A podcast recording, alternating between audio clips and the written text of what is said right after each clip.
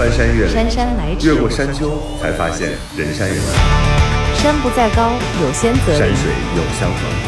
山山得得酒，从过山从过山山到过山，依旧是老朋友依旧是老朋友。豫州丁丁张，陪陪你过山过山渡河，发发牢骚，发发牢说骚说，心里话。心里话。生活就是爱过一个又一个人。过一座又一座山，这这里是过山山情感脱口秀脱口秀，，我是玉州。我是丁丁张。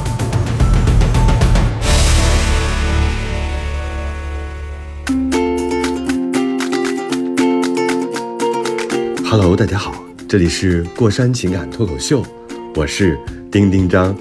太恶心了，我这是。为什么？挺好的呀。你知道我中学的时候就特别爱听这种夜深夜节目，深夜张震张震讲鬼故事夜色，温柔。你是谁？那会儿柴静 柴静，不是鬼故事，那会儿柴静柴静在那个湖南，她那会儿还在读大学吧？可能就有一档那个节目叫《夜色温柔》，你在桥上看风景，看风景人在楼上看你。明月装饰了你的窗子，装饰了别人的梦。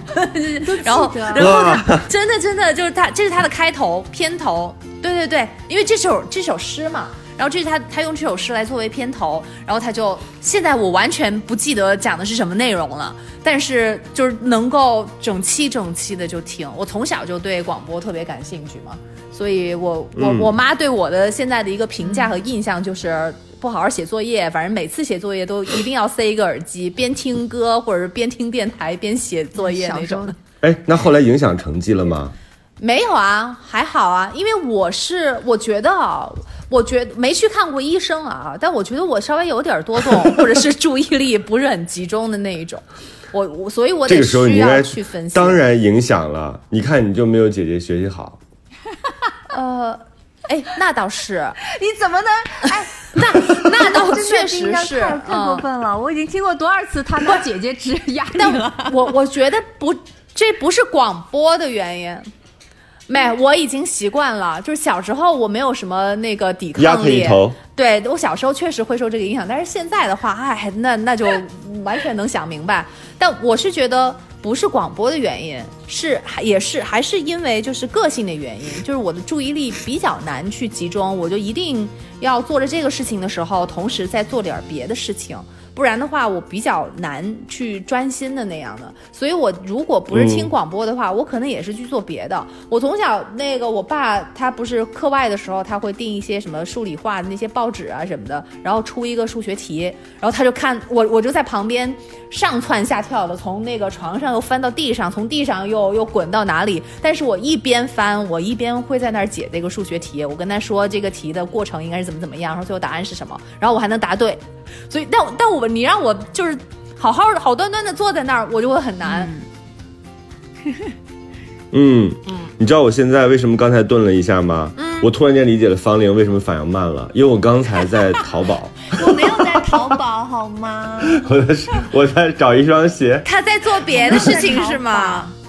对他有可能他真的他在跟我们录电台的时候，他可能在。点中午的午饭我跟。你说，我在然后买过年的年货事，情，就是因为我们录的时候，每次都是就是丁丁张已经起床一个多小时了，可是我刚刚起床，我每次都偷偷的泡咖啡，然后吃面包，然后各种各样的零食。但是我而且但是我已经尽量不发出咀嚼声了，你们还听得出来吗？就我还一直在吃，哦，那就听不出来。当然，你是把一个面包含服的吗？方玲，你太恶心了，你就是在嘴里把它。我觉得喝个喝个咖啡还能够操作，但是要吃一边吃东西一边录节目，这挺难的。这个，其实我最大的你梦想厉害啊就是可！以一边吃饭一边一边干点主持节目或者干啥的。有没有可以吃饭的节目？就是一直在吃的那种？我觉得应该有，可能等我去做这个节目。那 不是吃播吗？有啊，你《西游记》《西游记》里猪八戒一直在吃啊，对，很那么多吃播呢。节目，我说就是可以正正当吃的。好了好了和嘉宾聊天的那种。火锅、哦火锅局，我想想有什么样的节目是这样的呢？哎，举杯喝喝喝哦，没有哎啊，所以，都是很很多，就是电视台的这种节目，一般都是只是弄一个呃那个一桌饭的这种假象啊，就是其实吃的是比较假的，主要的还是在谈话类的节目，就是很少看他们能够吃的很尽兴、很淋漓尽致的那种，挺难的。但是我觉得哦，你知道我最近录节目，周周我就发现了。就是真的不能吃，但那个时候他们又不让我吃饭，你明白吗？就是我录节目过程当中有很多要跟嘉宾一起吃吃点东西，嗯，然后在过程当中录，我后来就发现我所有在这个录吃的那一段的时候，我真的在吃，因为我真的很饿，那很好啊但是我又要采访，我又要采访，然后那个表情有的时候真的就有点控制不住。为什么还想着表情控制啊？你吃的小口一点吧。大口小口你都是因为你当时他机位一直对着你啊，就是你要比如说我那天我录那一期我跟任敏的，就是他在跟我聊天儿，然后我提完问题，然后机位再切给我的时候，我就在狂吃，就都能看得出来，太实在了这个人。从你的角度来讲，就是除了那个，嗯，我觉得这是传统意义上的电视啊，觉得你吃相不好或者是什么的。但是我觉得现在这这么多自媒体了，然后形式这么多样，大家的宽容度也那么高了，我觉得这个反而也有可能是会比较真实。但是除了这些之外，你自己有觉得吃东西会影响主持吗？会影响思维，不影响还是说话？那不是很好吗？，嗯，他 只会让我更开心，就觉得哎很好啊呀，，就是很自然啊。我上次录胡杏儿的时候，我们俩一起吃卤煮，就是我看他那个吃完了之后还尖尖的，我基本上吃掉了大半碗，就是我不知道我怎么做到的。吃录节目其实挺开心的，尤其你我原来做美食节目，真的我觉得特别开心，就是真的一边吃一边一边工作，而且吃的贼干净。那说明你们是放松了，那样很好。就如果你一心一意，只是就特别紧张的，只是说，哎呀，我下面要问什么问题，主持的话你是吃不好的，就是你也吃不了什么东西，也食之无味，就是你不会有那种。但是我觉得要一档好的美食节目，你你喜欢食物，对食物有没有爱，还是能看得出来，还是能看得出来的。对的，嗯。嗯，好好好，咱今天是不打算聊正题了是吗？开始聊哦，你的正题，是这个啊，我那个那天偶然收到一个听众给我们发来的消息，所以呢，就是想看一看咱们三个人能不能够给他一些建议，或者是讲一讲的我们的一些想法吧。他的情况是这样的啊，他说，呃，现在结婚生娃了。哦，就是之前大学的时候是听飞鱼秀，然后现在结婚生娃了，是我们过山的粉丝。最近发现这个嗯宝藏节目，他说能再次听到你们的声音很开心。然后他现在呢有一个情感上面的困惑，想听一下你们的意见。嗯情况具体如下：说我跟老公认识了十一年，结婚有九年，孩子已经八岁了，但但是呢，最近走入了一个冰冻期。我们刚认识的时候呢，发现彼此很像，虽然相亲认识都有学生气，接下来恋爱、结婚、生娃都特别的幸福。我心里是这么想的，当然也出现过一些问题。我性格外向，他内向。我长大的原生家庭比较完整，得到很多的爱，但他是单身的母亲带大的。每一次意见不合呢，他就会大男子主义或者是冷战，每一次都是我妥协。他妈妈一直跟着他跟我们就一起住，他从来不做家务，就是这个男生她老公从来不做家务。今年六月份开始，一系列的事情让我们发现两个人三观完全不一样，而且面对不同，呃，他。而且面对不同的时候呢，他是那种咄咄逼人的性格，甚至还会情感勒索和言语暴力。一开始我们只是因为一件关于沟通的小事争吵，然后他说出一大堆对我的控诉，我对婆婆不好，嗯，因为她说（括号啊）要我像爱我妈妈一样爱她，可是婆婆是我无法好好相处的人。尽管这样，我也没有当面说过婆婆的不好，我都是自己忍着，因为我妈妈后来跟我爸爸离婚，没有其他人可以来上海帮我们带孩子。那我还有她的老公还指责说她跟男同事搞暧昧，但是（括号）其实只是工作上比较聊得来的同事。嗯，但是我的老公不允许我有聊得来的异性朋友。两年前因为这个事情让我写检讨书发朋友圈，不然就离婚。我为了挽回这个家，按照他的意思写了检讨书，但是呢没有发朋友圈。嗯，还有一点就是她的老公特别在意财产。嗯，这方面的情况是呢，我们是 A A 制的生活，我会把工资的一半打到他的卡里，由他来理财。最近买了房子，也是我爸爸把老家的房子卖了，全部给他操作。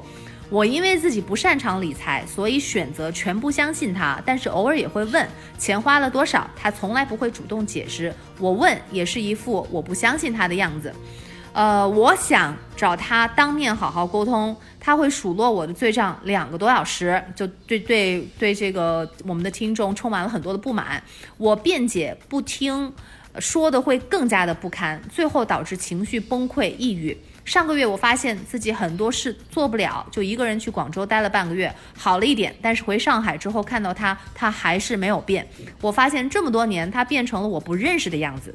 我想离婚，远离他。可是孩子只有八岁，自己父母离婚了，也没有办法来上海帮我，很多客观条件很难。不过我还是想离开他，他击碎了我所有的自信，持续的在伤害我。虽然家庭对于我来说很重要，但是我有工作，相信我可以过好自己的生活，做一个快乐的单亲妈妈，陪伴孩子长大。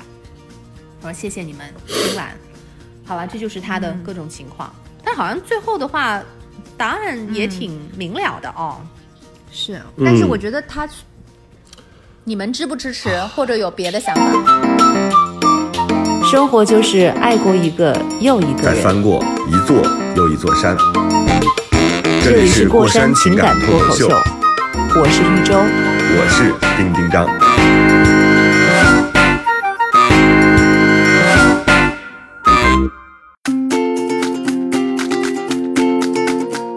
我都有窒息他了。答案虽然明了，嗯但是其实，你知道，很多时候人有的时候把答案那个写出来，它是一个目标。我觉得它解决的过程当中，还是会有很多问题啊。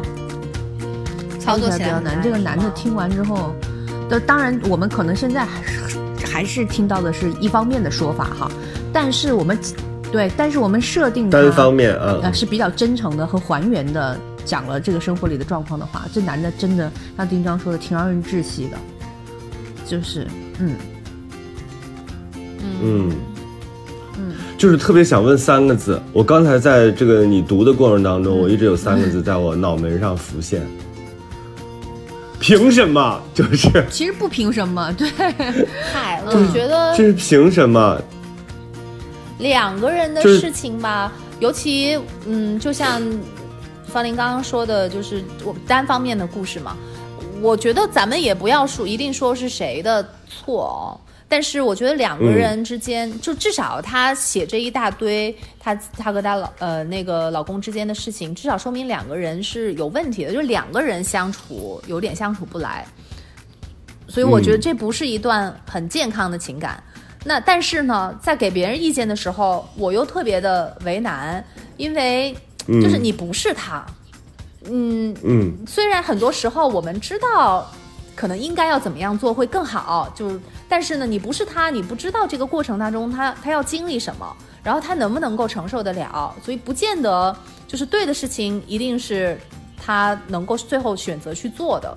所以虽然从那个理论上来讲，这种呃家庭关系对自己不健康，其实对小孩儿也不健康。你只是保证保持了一个完整的家庭外壳的话，但是小孩儿他是最最有灵性的，他是知道自己的父母有没有互动，然后他们是不是幸福的。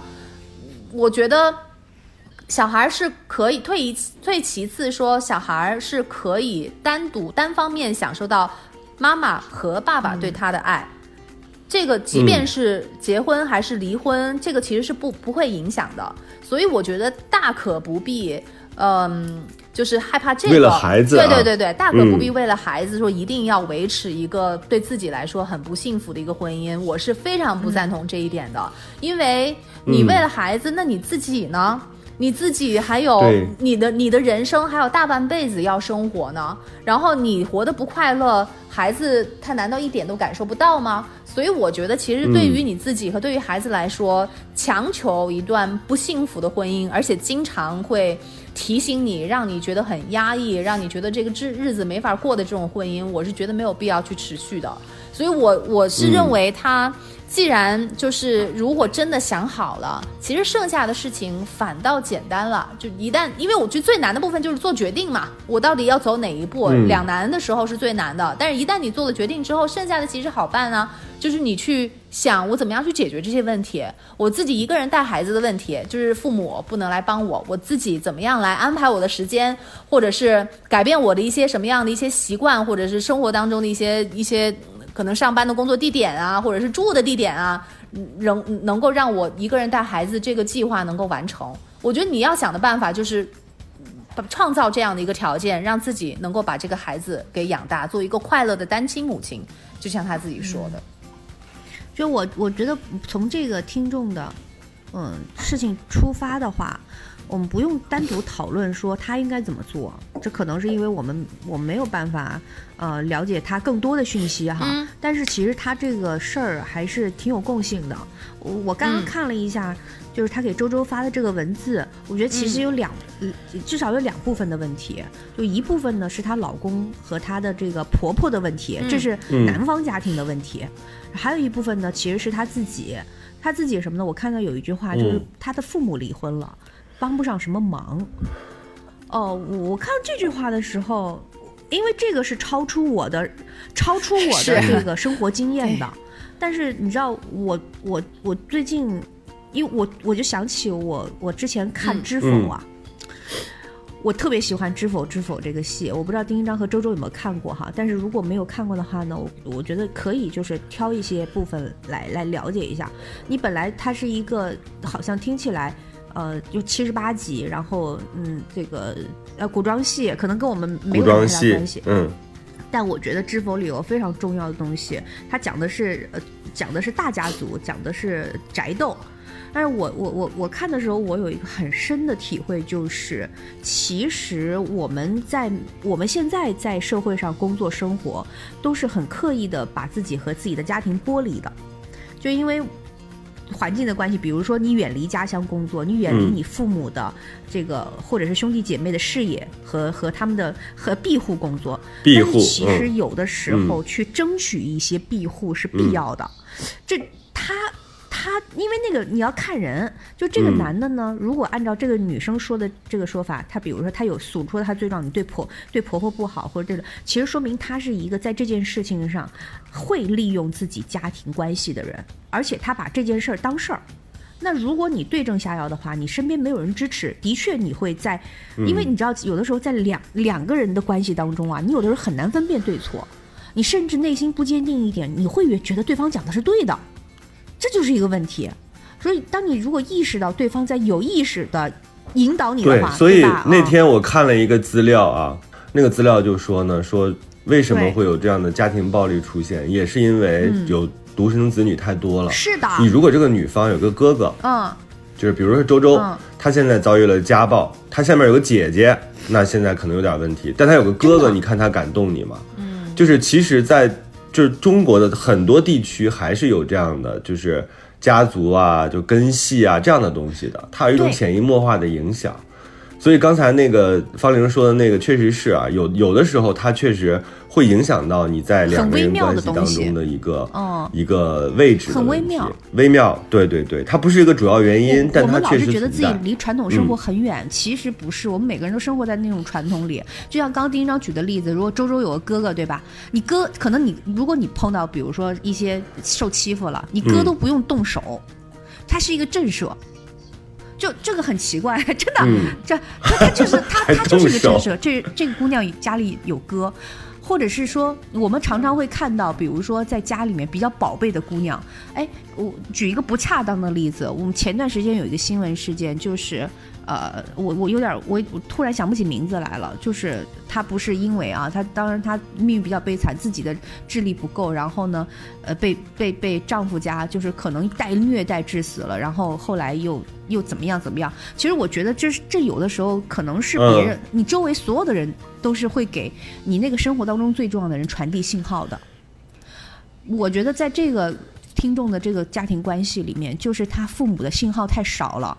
就我父母离婚了，都有自己的生活，我可能对这个女儿不太关注。当你父母家的信给你的信号太少的时候，你的丈夫会肆无忌惮的。就他他不一定觉得说怎么样，他对对，而且它影响的其实我们不是说你非要有一个强势的父母，重点的是你内心会失去一个支撑。所以我们现在要讲的这个东西，不是说哎说小女孩你赶紧找一个你可以庇护的关系，其实不是这样的，是说你自己内心的这个支撑，其实除了父母之外，你还要找到其他的更强有力的，比如说你自己变得很强。当然这句话就说起来都很简单啊，就是你自己变得比较强，你有比较强的财力，或者你你自己的工作能力比较强，你自己能拿到自己想要的一些资源，这个时候其实也是让对方觉得你是。呃，有所就是他对你是有所忌惮的，因为我看现在在这个关系当中，他对你基本上是有点这种踩平任意任意的蹂躏，嗯对，就是有点吃定你的这种感觉。我觉得我们这一期如果说非要聊这个话题，我觉得不如说我们如何逃离一个让自己在这个就窒息的关系，我们在如何对如何挣脱出来。我看到的是这样的，就是家庭会有影响，就是他的父母父母的之间的关系对他现在的这个家庭会有影响，然后他的工作上的能力、成果以及经济上的能力，嗯，或者生活自理的能力对他的家庭也会有影响，但是我觉得就是两个人。你你跟对方成家，然后一起，我们是要打算走过几十年的这种日子的。在这几十年当中，你能够确保说两个人一定都是同步的吗？就是你能够确保嗯你发现他的新的东西一定是对你的胃口的吗？你们两个人一定是是相符，就是成长的速度是是是是匹匹配的吗？很难。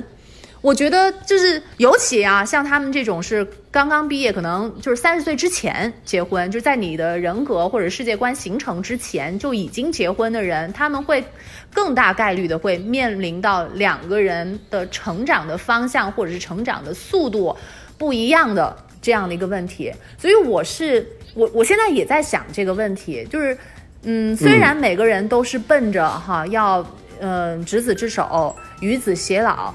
的这样的一个就是走完一辈子余生的这样的一个美好的愿景，但是心愿但是对，嗯但是客观上，其实我是觉得会有很多的不确定性和各种的可能性，所以我觉得其实内心深处大家还是要做好一个这样的一个准备，就是。嗯，可能中间会随时，或者是嗯到了一个时间点，两个人会变得不一样，或者是没，就是没有办法在一起走下去。就是成长没有同步，嗯其实是是这样很痛苦。对，生活就是爱过一个又一个人。再翻过一座又一座山，一座山。这里是过山山情感脱口秀，我是玉州。我是丁丁张。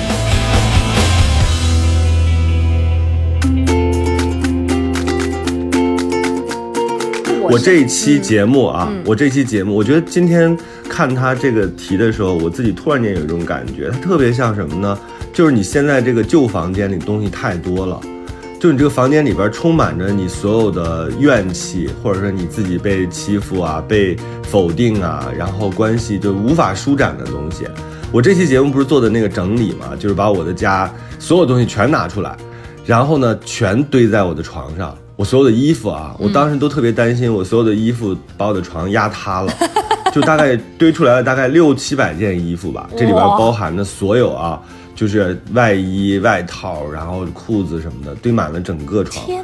但是我其实我特别想整理的，其实我内心一直想整理，但是我一直没有机会。结果呢，我这次采访的是一个整理师，他就专门到别人家里去把别人的东西给他归置好。他做的第一个工作，我其实在看他的是他的工作逻辑，就是他把你所有东西全摊在床上的时候，你触目惊心。所以我觉得对于这个听众来说，你最重要的其实是你现在已经在罗列这些关系当中的不舒服的地方了嘛。一旦你做了这个决定，首先要把你所有的不舒服全摊出来，摊出来之后呢，你再去挑选哪些是你最最最核心的不能忍的矛盾。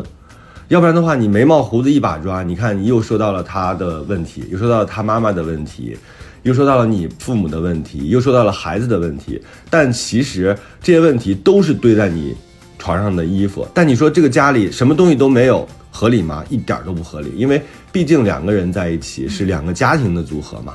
你最后你所有的关系盘根错节在这儿的时候，你非常难理清楚。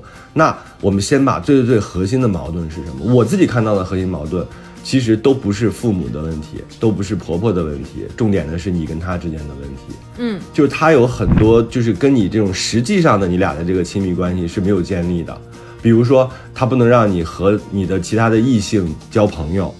这得是一个多么独断专行和多么跋扈的人，才可以让你在做了一个并没有错的事情的情况下写一个检讨书、啊？这个就太扯了，这太像那种，就是不就我也是公平，嗯，不平等对非常嗯，所以在我看来，这是核心的主要矛盾，并不是说，哎，我未来如何养育小孩儿，我如何面对他的妈妈，根本不是，是你俩在这个关系当中最最最核心的，其实这个不平等。所以你要想整理，先摊出来，再拎出来重要的，把重要的拿出来之后，其他东西先全扔掉，你的房间就会变得很空，其实很多，然后你再去考虑怎么来处理。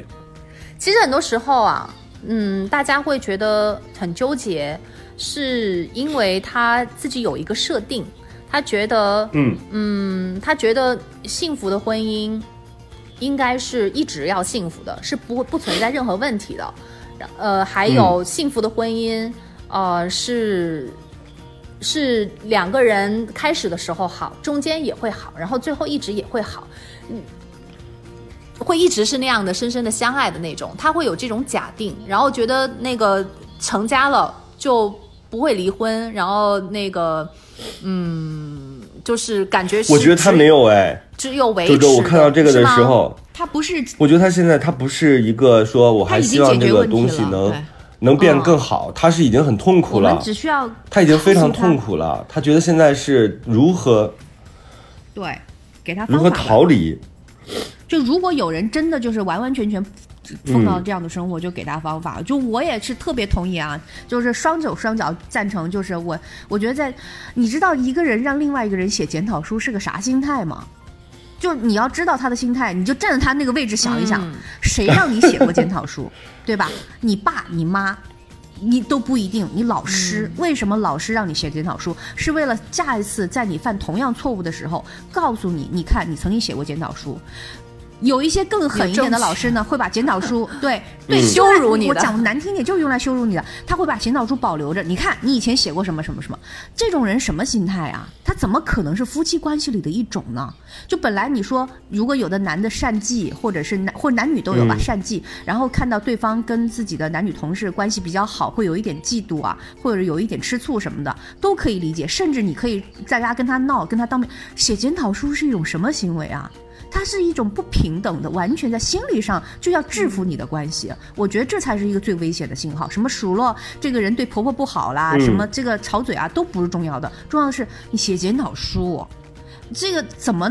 我觉得，我甚至觉得，我觉得女的让男的写检讨书也不对，这不是一个，这他本身就不想建立在一个平等的关系里。对对，不解决问题我就是为了羞辱你就是为了让你下一次犯错的时候，你看，你看你写过检讨书。如果是我在一个关系里面，我绝对不，对方干了什么，我我都不会让对方写检讨书，哪怕犯了滔天大错。为什么呢？我不想再看到这些话写在一张纸上，因为对我来说，它也是伤口。对，就是网友说的那句话，那句话，如果我有罪，法律会制裁我，但是你不能用私刑。他现在有点用私刑的方式，其实起到的目的无非就是说，还让你发朋友圈，那呃就是让你社会性死亡嘛，这是，就是这太恐怖了。这是一种恐怖主义，我们一定要警惕关系当中的恐怖主义，就是他，他把你置身到一个除了他之外没有任何人可以依靠的境地。你想想，你的朋友也也觉得你很完蛋呀，对吧？然后你自己也没有脸再去找其他的你可以亲近的人，你最后不就是变成了他的唯一的？就是你成他成了你唯一的一个可以抓的抓手，那这种情况之下，可不就是他可以随便的整你吗？这就是 PUA 呀，这就是一个典型的 PUA 的方法，否定你，然后还说没有任何人会喜欢你，然后最后说只有我喜欢你，然后还要告诉你我并没有那么喜欢你，除非你做得更好。这就是一个完整的 PUA 切的血全部都没淋的教训嗯，这个这个男的啊，你就好可怕你就没跑了，这这人就有问题啊！就我觉得有问题的人，就咱就别的，我我是我特别不同意，就是有的女的会觉得啊，跟一个。对，不或者是跟一个男的相处，会解决问题，会找到问题。你想想看，他妈养他二十多年、三十年，他都没解决这事儿，你怎么解决？你花 你刚才那不是一句脏话对吧？他妈妈或者是他的家庭，就是你不要去解决那些根深蒂固的事情。我不是说现实，我是觉得很简单，你的人生也是有限的呀，你也不是说嘛活到像老神仙一样，我能解决这个问题或者那个问题，干嘛要解决一个这样的问题呢？你就就自己养孩子，你解决孩子问题就好了。就我觉得老公是什么样的，已经是这样就这样定了。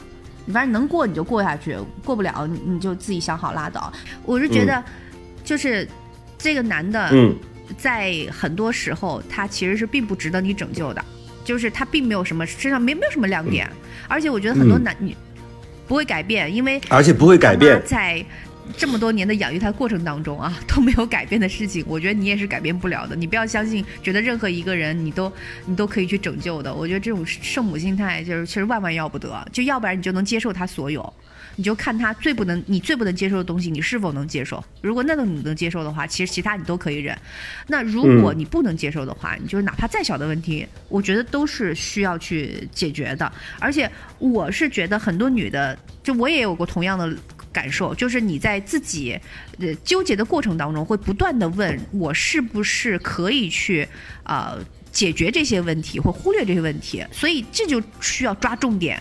我觉得在刚刚我们的文字当中，重点就是丁丁章说的写检讨这事儿。嗯不是其他的，因为其他的都都见过，嗯咱都见过，对吧？嗯吵架也好，数落也好啊，甚至写检讨、发朋友圈，这就是要让你社会性死亡，真的就是让你隔绝你跟你生活当中一切关系的连接。这这就是，对啊，这其实还是回到我们从小被教育的，女生要自尊自爱，不是不一定是女生，我觉得每一个人都要自尊自爱嘛。这就是你，我感觉哈，嗯。咱们讨论完了之后，我也深深觉得他们之间其实最大的一个问题就是不平等的关系，而且这个女生她在这个呃就是伴和伴侣之间相处的过程当中，她不受伴侣的尊重。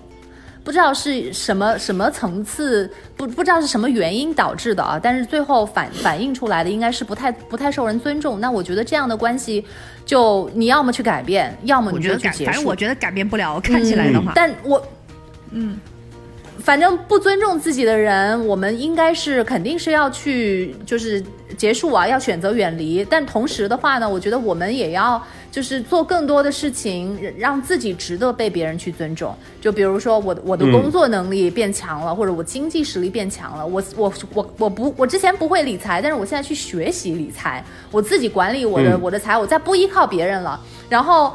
然后我我我能够把自己的生活安排的很好，同时我的工作生活还带孩子都都不误。然后这样的话，其实别人会尊重自己，你自己也会更加的尊重自己。在这个时候，你在碰到更多的这个选择或者做决定的时候，你不会因为说哎呀没有对不慌，你你你会你会非常就是只有一个依据，就是这个人能不能让我快乐。呃，我愿不愿意跟他在一起？来，这是唯一的一个做判断的一个依据，而不会因为说，哎呀，没有人帮我带孩子，然后那个或者是没有人帮我理财，这样让自己做退一步，然后做出一个委曲求全的一个一个选择。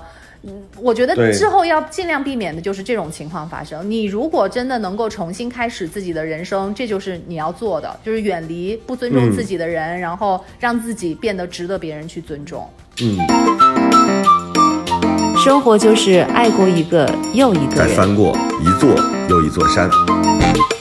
这里是过山情感脱口秀，我是一周。我是丁丁张。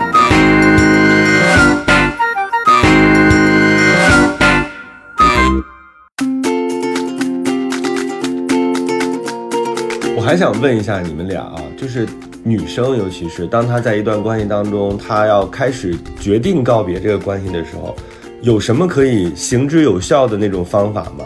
就是因为很多人其实是，呃，一方面呢会觉得自己确实现在这个关系不够健康，另外一方面，他可能觉得，哎，我好像暂时也没有看到一个，很多人都会找到一个新的方式才能让自己离开嘛。但在这种没有其没有浮木、没有这个救生圈的情况之下，你自己如何做这个决定，让自己更坚定？有没有那种行之有效的方法呢？一步一步的。先找房子，先找落脚的地方吧。因为我觉得男女朋友的话，其实挺简单的，就是分手呗，就就嗯也没有什么牵连。但是确实就是成了家，尤其有了小孩之后，这个处理起来会复杂很多。但我觉得，如果你要就是有一个就是要表达的行动的话，最强烈的一种表达方式就是你物先物理距离，你先搬离这个地方，你有自己的空间。我觉得这是比较，呃，比较重的一个声明。就是就是你会告诉对方，我可以离开你，我打算离开你，而且我离开你可以先分居对吧能接受，我觉得是可以的，嗯。但是他，嗯对，但他不说他中间去南方了两个星期吧，还是多久？那他又回来了嘛？然后又回来算了，对，那个不算真。正意义上的是，就是远离这个地方，你出去旅行这都不算，就是你还在这个城市生活，你还正常的上班，但是我不跟你住在一起。我觉得这是一个非常非常重要的，就物理空间上，我们先给是它把它隔开。嗯，这样的话，对方也能很清楚的想一想。而且，我觉得第二点啊，如果你做了这样的事情，对方可能会因为很多人都会有下意识的行为，比如说你吃着面包掉地上，你第一个你可能未必再吃这块面包了，但你会有一个下意识的动作，就会立刻把它捡起来。嗯，对吧？就是你捡起来这个过程，其实是很多人都要去面对的。很多女生就扛不过这一招。当你决定跟他分开的时候，啊他又开始回来，开始跟你说我错了。因为一个让你写检讨书的人，他一定不会害怕自己写检讨，因为他没有觉得这个东西对你来说是伤害，嗯所以他自己可能会写一个检讨书发在朋友圈里，说我对不起我的太太，我很爱她，所以什么什么。这个时候你要扛住，你要知道说这个事情并不会因为他的道歉而减损。就是他自己愿意怎么社会性死亡，怎么社会性死亡，但他之前让你做过这样的事情我，觉得这个好难呢万一人家真的变了呢？不会的，不会的。你都多大了？你都六十多了，你还会相信一个人会真的变了吗完全不会？变吗？我但我还是相信人是会但是成长的呀底色不会变的。所以我我觉得就是，嗯，好吧，要一竿子就把这个关系全都打死了，而不是用发展的眼光去看一下 我。告诉你，先推到水里，再一竿子打死，再用竹竿把它 摁到水底。我觉得姐姐好吧，我我觉得。像像你刚刚说的啊，就是即便男方在捡这个面包、发朋友圈、写检讨书，确实这个不足以让这个女生马上就推翻自己的这个决定啊，做出这样的一个改变。嗯但是我觉得可以，就是看他你先扛住嘛。对，先扛住，日不能轻易的就回头，就你这次一定要坚决。嗯然后，但是呢，你要看对方周周，我都说了多少次了？那个静电多的衣服，你这次穿电到你了，下一次还会电到你，不会因为你隔了一段时间再穿，然后它改变了，不可能，该电你还会电你，你一定要记住，你不舒服的衣服一定要及时把它处理掉，不要让它再出现你的衣橱里。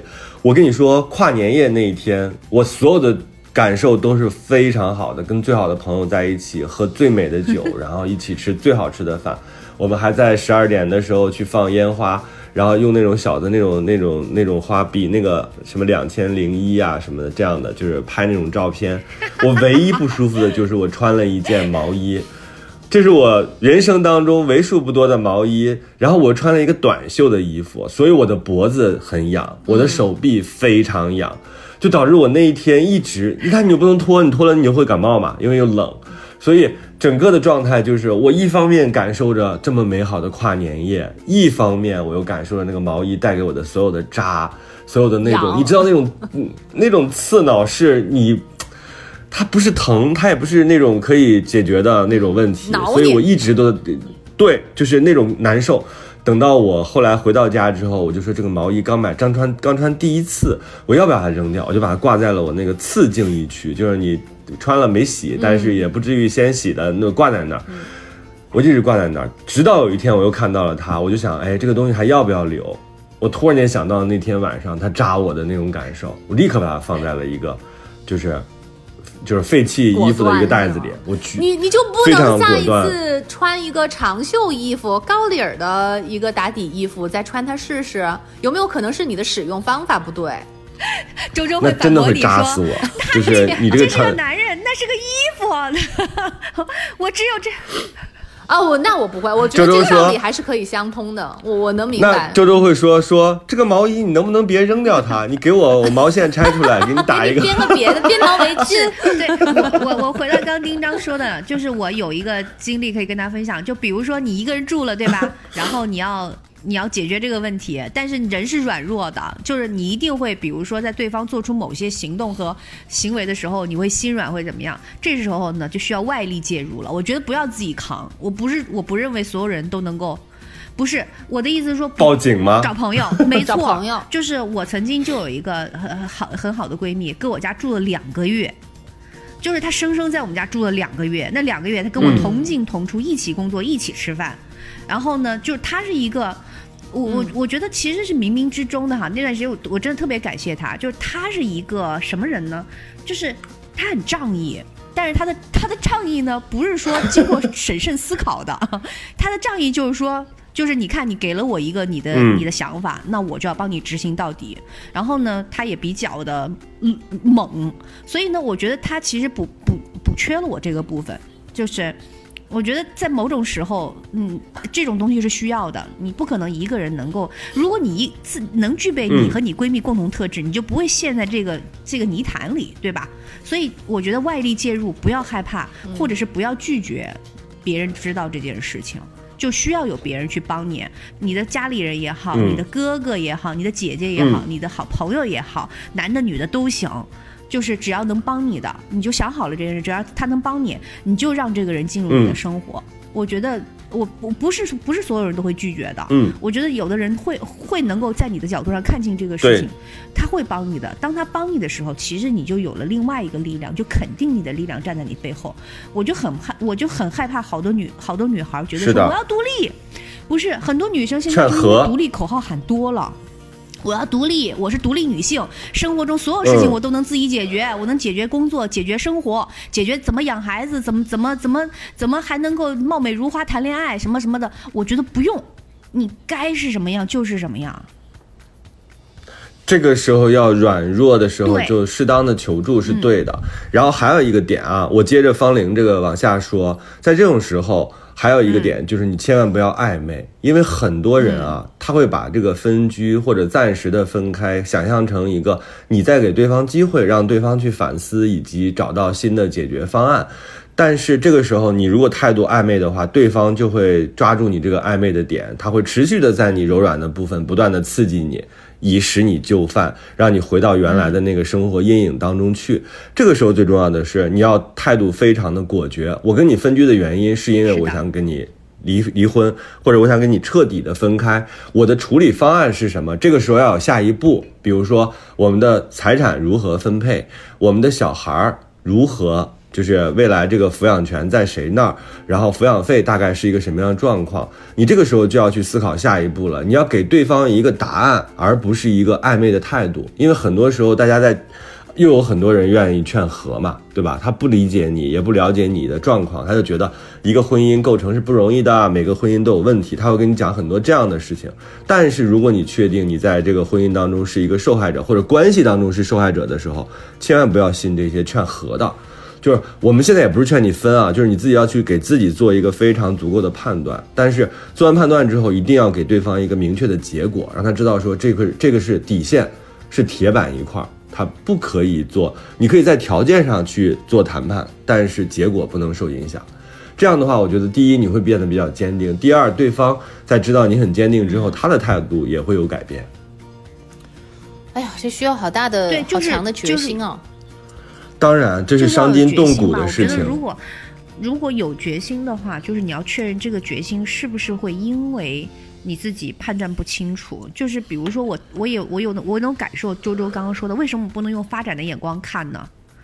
对吧？但是我觉得，说实话，就是嗯我我这很现实的。你如果二十多岁，你可以看一个男人的发展，可是你三十多岁了，孩子都八岁了，在一起就十十十多年了，你怎么发展？这个男的怎么嗯人总共就活几十年，十多年的发展你都看清楚了，未来不会有太大变化的。他就像用用衣服论吧，他是、嗯他是涤纶就是涤纶，他是羊。对，它是羊毛就是羊毛，老款它的底色不会变的。你可以把它变成好看的毛衣的样式，你可以把它变成一个好看的围巾，但是它它是涤纶就是涤纶，是羊毛就是羊毛。我觉得这个东西，对它它它起静电就是起静电我觉得这个比较可怕的事情。这个而且确实是嗯一定不要怕麻烦。你想想，整理房间都需要下那么大的决心，要给自己鼓气，要给自己这个充分的时间和精力。你整理一段婚姻关系，整理一段人际关系，那当然需要时间，甚至有的时候你真的需要，就是不工作，就暂时的把工作可能都要放在第二位，你要去先把这个整理好了。千万不要指望我，我前面不就一直在讲吗？我说你千万不要指望一段关系让你的工作生活都能变好，就是你不能因为要去找一个关系你就脱产了，这个坚决不能干。但是你必须要脱产去整理一段关系，因为只有这样你才会拥有更好的工作和其他的生活，就是。你就得要全力以赴，那个阶段我就啥也不干，我就得死盯着这个事儿，直到把这个事儿整理明白为止。它绝对是磨刀不误砍柴工的。对，你你当你拥有了一个新的空间、新的生活方式的时候，你真的觉得哇，原来生活是可以这样的。确实原来我和人和人的关系是可以如此的健康和美好。换来的是一段从此你的生活空间，就是你相处的人全都是尊重你的人，这是这是你值得拥有的美好的生活。那你在这个过程当中所做的一切的辛苦的努力，啊、都是值得的。确实，我希望我们的节目能够，嗯，给他一些力量吧。就是并不见得，对，嗯、就就是听我们的不一定对啊，对对对就是你现在是不是要结结束这个关系？我觉得未必，但是我觉得这个这个想法和这个路径其实是帮你趟明白了，因为我觉得我们并没有讲说，因为婚姻里边的事情可能更复杂啊。对但是我们在想，如果你在一个负面的关系当中的时候，又觉得真的是想结束的话，那我觉得必须得果断和用心。嗯，是。每个人都有权利追求属于自己幸福生活。而且我觉得这女观女对听众讲的挺真的，就她细节讲的挺真的，所以反正咱们也不是说、啊，就为了自聊这个天儿，我们就觉得就真的就是她如果能够得到一些呃方法的话，她至少知道她可以怎么做，会找到一些路径。哦，我觉得路径其实往往嗯对我们来说更重要。你知道自己可能是是想怎么做，但是未必行之行之有效的路径未必是自己习惯的路径。对吧？比如说我不太爱向别人求助，或者是我真的舍不得脱产去干这事儿，那这些东西可能都是我们自己经历过来的。我觉得，哎、嗯其实也可以的话，你就可以知道说，我其实嗯可以把这个事情，呃，做的做的更加透彻一点。我觉得把这事儿做的透彻一点，可能对这个女女生更有嗯好处，因为她在这个情况里纠结，一定不是什么好的，而且。八岁的孩子差不多了，对吧？也懂人事儿了。嗯现在教他明辨是非很重要的，要不然他也是糊里糊里、混混混混沌的，也不知道是嗯母亲的问题还是父亲的问题。我觉得其实除了父母关系、父父母这种亲子关系之外，能辨对错也是对孩子很重要的教育。就就不能学的东西，也得现在让他知道了。我觉得这种。这种东西对孩子来说未必是伤害，也不能就是一一直这么想说离婚对嗯孩子的伤害，或者是说分手对孩子的伤害。我觉得不好的婚姻关系就是最大的伤害。嗯，是，嗯，好吧，那我们这一期就这样吧。嗯 然后希望所有的人都能够在是健康的，关系当中哈喜欢和嗯尊重的人在身边。对，有勇气，一定要给自己这样的勇气去做对的事情。好啦，祝你们幸福。好吧，我是丁丁张，对欢迎大家 给我投票。真嗯的，周周，我们俩去给他投票吧，真的。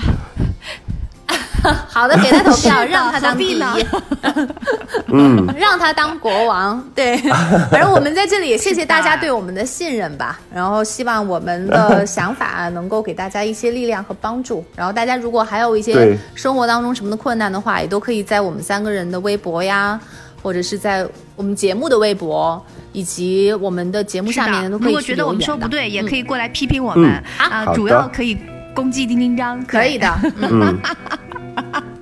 不 不不，批评和分享那个想法是 OK 的，但是公平是不行的。对，我们会去丁丁章 微博下面看批评的。嗯，好，OK，好的，下期见，拜拜。谢谢大家给我投票。好嘞，拜拜，下见，拜拜。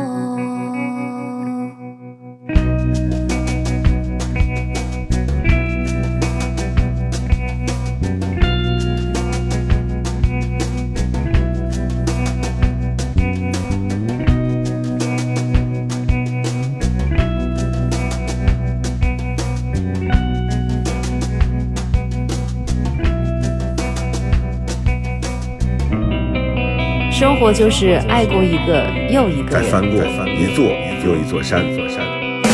这里是过山山情感脱口秀，我是玉州。我是丁丁张。